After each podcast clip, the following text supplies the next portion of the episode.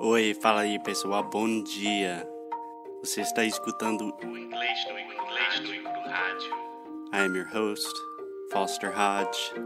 This is your daily dose of English.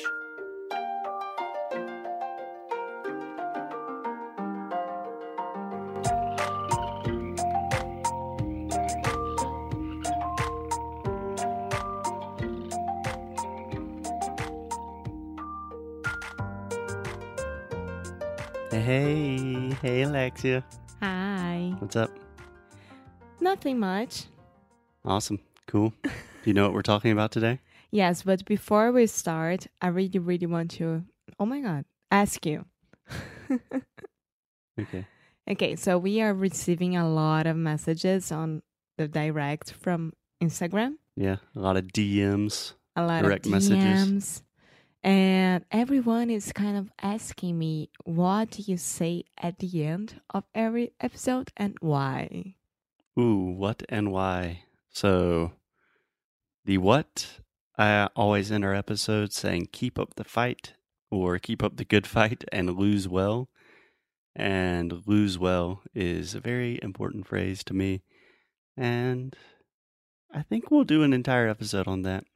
Okay, but just give uh, them a clue.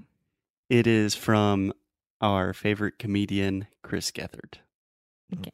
But we'll keep a keep it a surprise for now. Mystery. Ooh, a little mystery. So, Alexia, today we are talking about phrasal verbs with the verb to fall. Yay. Yay, I hear the Yay. excitement in your voice. So, first, the pronunciation of the verb to fall. So, this is the ah sound, more or less just like uh, ah in, Port- in Portuguese, like Fall. olha só, né? So, you have the final L, but the ah combined with the dark L sound almost makes the same sound as the ah. So, fall. Fall. Yeah, it's not totally like fall, but you have fall and then that dark L sound. If you have difficulties with that sound, check out Sound School. Okay, are you ready to get started with some examples? I think so. Okay, let's go. So I think one of the most common examples with the verb to fall is to fall down. Que ia cair. Perfect. So I think most people know this. Can you give me an example? Um, I think that I'm gonna fall down from this cliff.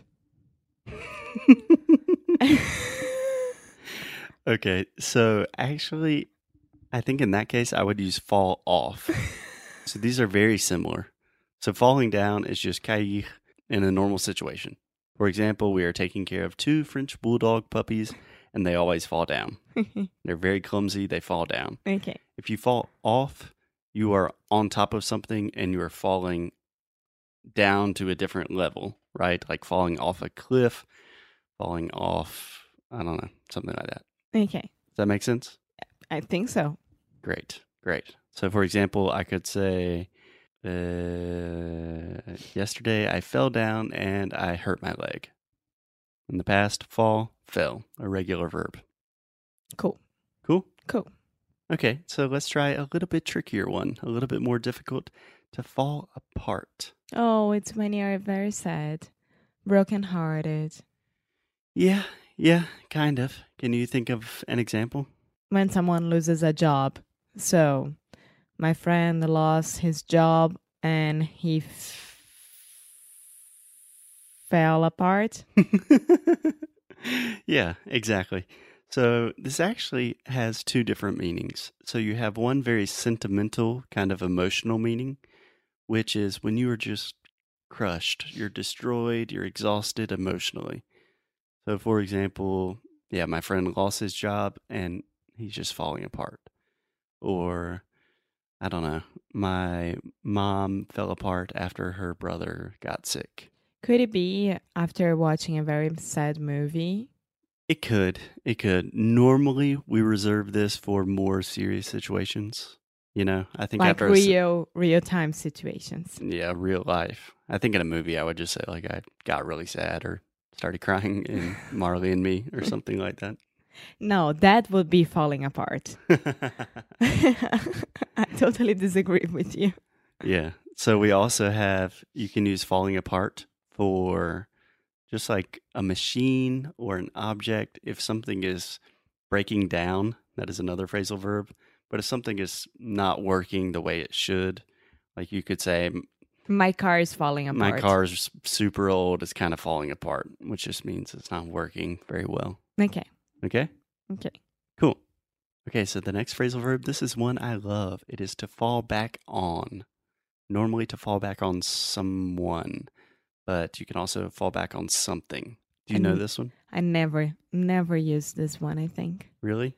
Maybe it- it's because I, I didn't know about it.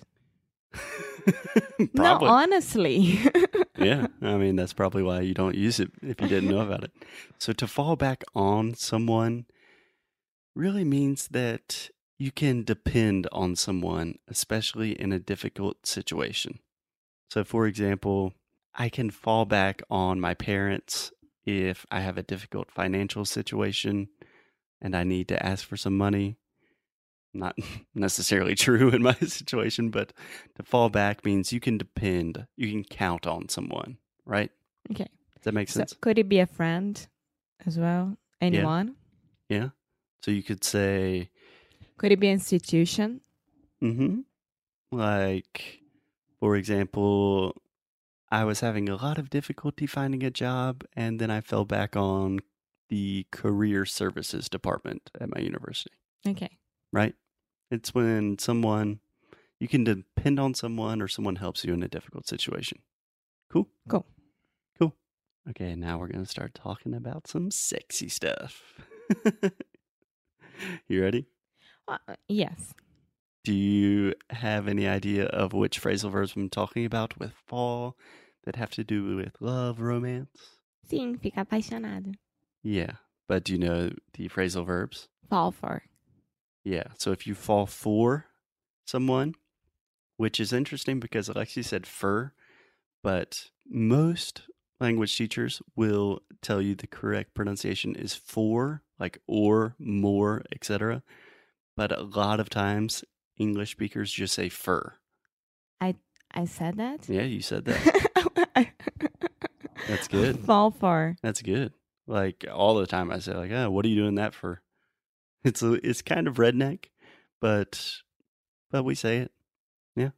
I'm impressed. Yeah. I'm But- alright, a southern girl. You are o- on your way. so if you fall for someone, that means você está ficando né, interessado, apaixonado. But isn't it the same thing that you just said to me? J- Fall for the cliff?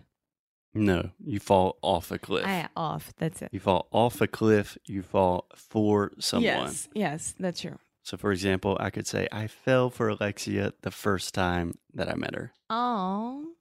It's true. mm. and a very similar, oh, thank you. A very similar related phrasal verb is fall in. Love. Normally we say fall in love with someone. uh huh. So, how do you say this in Portuguese? You'd say, Se Mm. eh, apaixonar. é, mas em, em português é por alguém, né? Estou me apaixonando por você. Yeah. So we can say I'm falling in love with. Dentro de Yeah. alguém. I think I'm falling in love with you. Yeah. Normally you don't think, you know, one way or the other. Okay. So yeah, fall for someone and then fall in love with someone. okay. All right. Okay. So let's do one more kind of complicated one to fall through. Do you know what this means? No, because I never fail in my life, so You never fail. this is something that I won't need. so do you know what it means? I am a winner every time in every single thing that I Uh, do. That's cool, Donald Trump. So, do you know what it means to fall through? so BS. Uh huh. Fracassar. Yeah. So, normally we use fall through in the past when we're talking about plans that did not really actualize or happen the way that we wanted them to. Right? So like I don't know, you and a friends are planning to visit somewhere in Europe, and this plan fall fell through yeah, in the past fell through. Yeah, felt yeah, through. normally we say fell through. Like, oh, how is your new company going? It's like, uh, we tried, but because of the complicated economic situation, our our plans fell through, which means it failed. It didn't work, right? Yeah. Something falls through. It did not go as intended. Cool? Cool. Cool. Okay, Alexia, just a couple of bonuses with fall, uh, just to see, test your knowledge. Do you know what it means to fall off the wagon? Cair do vagão. Sim. Yeah? Sim. Wagon é vagão, right? Yeah, a wagon is like something that, like you have a horse and it's pulling a wagon. Ah, carroça. I Yeah. always thought it was vagão de trem. Uh, you can have a train wagon as well. Ah, so okay. Yeah, I think I would say a train car though. Okay. Um, I think that I know, but I can't remember. So a simple no would be the correct answer. Yes, I know. I just don't remember right now. So if someone falls off the wagon, that means that they are sober. And so if someone is an alcoholic, they have a drinking or drug problem, and then they are sober, and then they start drinking or doing drugs again, then they fall off the wagon. okay. Any other simple example? That's the only time you use it. But for example, if one of your friends has a substance abuse problem or something, Oh, it's only with like only with substances, with drinking, drugs, etc. okay. Um, No, it's Or, like, good to know addictions. because maybe someone will use this um, expression without knowing that it's only with substantial yeah, n- substances. normally you, substances. Substances. Yeah. So normally you just say like, uh, my friend John was doing so well and he fell off the wagon. He started drinking again. Okay. That makes sense. Yes. Cool. Okay, two little more bonuses. I think you know this one. Fall out of touch. É. Não. É. oh my god. How do I say this in Portuguese as Oh, well? Alexia, you're crushing it today. Wait. É. Quando você perde, tipo, o contato com alguém. Yes, Thank you. exactly. Good lord. So to fall out of touch with someone means that you're not maintaining contact the way that you want. Yeah. So I can say it's a shame that I'm really falling out of touch with some of my friends from university, which means I have not talked to them for a long time. Yeah. And you can even use this as a noun and you can say we had a falling out. So like if you had a fight or an argument with one of your friends and you kind of stopped talking, you don't have contact nowadays, you can say we had a falling out. Cool. That makes sense? yes, it does. Cool. Any questions with verbs, with phrasal verbs with fallout? No, I'm fine. Uh, You said two more. Yeah, those were two more. Okay. so, Alexia, I think I'm falling asleep. Asleep. okay, guys. So if you want to know what's happening with us, follow us on Instagram, English Necru. And I hope you enjoyed this episode. okay, I don't understand Instagram, but yeah, do whatever Alexia You had says. to stop with this. We will talk to you tomorrow. Stories is a very good thing. Bye bye.